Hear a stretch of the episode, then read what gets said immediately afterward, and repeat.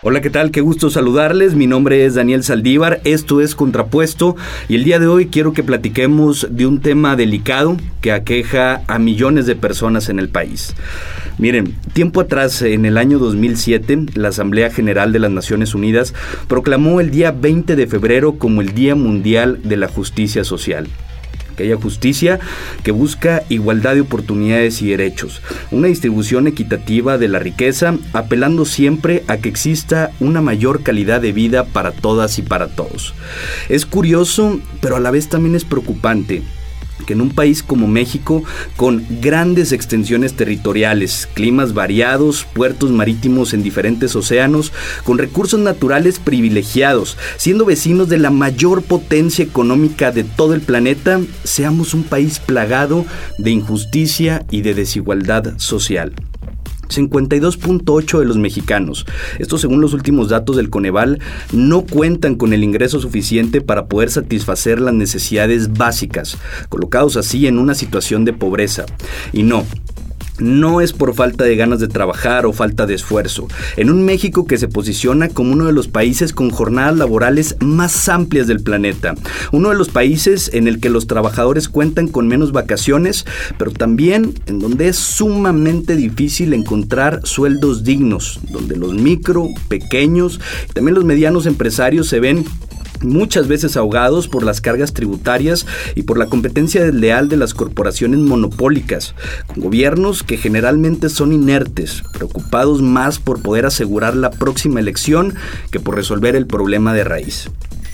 México tiene un ferviente deseo de crecer. Sin embargo, también existe una profunda distancia entre los sueños del mexicano, este deseo de millones de personas de poder salir adelante y la realidad que afronta el país. Y es que tenemos los recursos, la localización geográfica, socios comerciales estratégicos, la gente dispuesta a trabajar y qué es lo que falta para poder lograr una mayor justicia social en nuestro país es simple y complejo a la vez. Tenemos que cambiar las reglas del juego. Es momento de pasar del discurso trillado y constante que hacen los políticos a las acciones claras, concretas y en ocasiones difíciles que puedan llevar a que podamos tener una mayor justicia social. ¿Por qué no? Los apoyos y los programas sociales gubernamentales no han sido, no son y jamás serán suficientes. Son necesarios sí para poder cubrir las necesidades básicas momentáneas, pero a la vez se convierten en un parche temporal que jamás va a terminar con el problema y que además lamentable y recurrentemente son utilizados con fines electorales.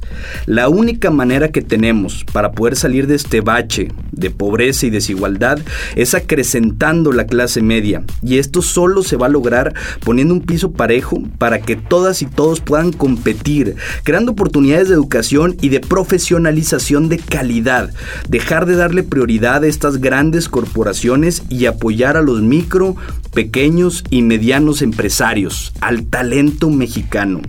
No es normal que en México el top 10 de multimillonarios en los últimos 20 años se haya mantenido igual en un 70% según los datos de expansión, mientras que en países como Estados Unidos, al contrario, ha cambiado y ha evolucionado en un 70% y también en el ranking global ha cambiado en un 80%, dando así oportunidad a los nuevos emprendedores, a los soñadores y a los nuevos talentos. Además de que en México ese top desde hace muchas décadas está conformado por lo mismo, el petróleo, la electricidad, los autos, los créditos, mientras que en el mundo esta lista ha ido cambiando conforme a las necesidades mundiales para poderle dar paso a la tecnología, la logística, los avances farmacéuticos, entre otros. También tenemos que rediseñar todo el marco legal tributario para así poder garantizar que las contribuciones sean realmente equitativas, que doña Cuquita de la tiendita de la esquina, don Mario de la ferretera y Elisa quien brinda, no sé, servicios profesionales, no se vean ahogados por las contribuciones, mientras que los gigantes, debido a las estrategias fiscales, contribuyan en porcentaje incluso menos que los primeros, como comúnmente pasa en nuestro país. Hay que fortalecer a todas las instituciones de regulación de competencia como la COFESE, dándoles herramientas reales, tanto jurídicas como presupuestales, para que puedan castigar a todas aquellas empresas que constantemente realizan prácticas monopólicas para asfixiar a sus competidores más pequeños, controlando así el precio del mercado y afectando de manera directa el bolsillo de la ciudadanía.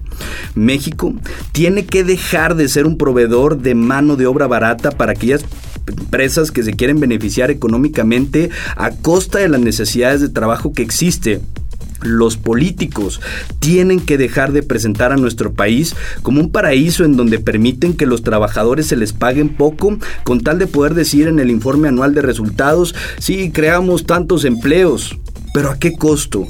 Y ojo, porque este no es un tema ligado a la preparación o a la productividad de los trabajadores, como se señala en la revista económica mundial 43 o bien en el balance de las reformas estructurales en su tomo tercero, está comprobado que en México hoy un profesionista preparado con licenciatura gana hasta un 27% menos de lo que ganaban hace 15 años. México, y me duele decirlo, es un país que, como señala Viri Ríos, quien es una doctora en gobierno por la Universidad de Harvard, es profesora incluso de verano en Harvard, lo menciona en su libro No es normal. Es difícil salir de pobre y casi imposible salir de rico en nuestro país. Si queremos un mejor país, tenemos que cambiar estas reglas del juego. Y nosotros, tú y yo, que hemos tenido el privilegio de tener un techo, una cama en donde dormir, tres comidas al día, incluso educación formal, tenemos también una responsabilidad, un compromiso social de luchar, cada quien desde nuestra trinchera, para poder tener un México más libre, justo y equitativo, en donde no importa de dónde vengamos ni cuál sea nuestro apellido, si nos esforzamos, si trabajamos duro y soñamos en grande, podamos llegar hasta donde nos propongamos. Que este Día Mundial de la Justicia Social no pase desapercibido. El camino evidentemente no es fácil, pero tampoco es imposible. Y está en cada uno de nosotros comenzar a hacer el cambio que queremos ver en el futuro. Hagámoslo por los que estuvieron, por los que estamos y por los que vienen en un futuro. Es compromiso de todas y de todos. Muchas gracias por habernos escuchado. Le recordamos que estamos recibiendo todos sus comentarios, todas sus opiniones eh, a través de las diversas redes sociales de El Diario de Coahuila. Un placer haber estado con ustedes. Esto fue Contrapuesto, una producción de Grupo Multimedia, El Diario de Coahuila.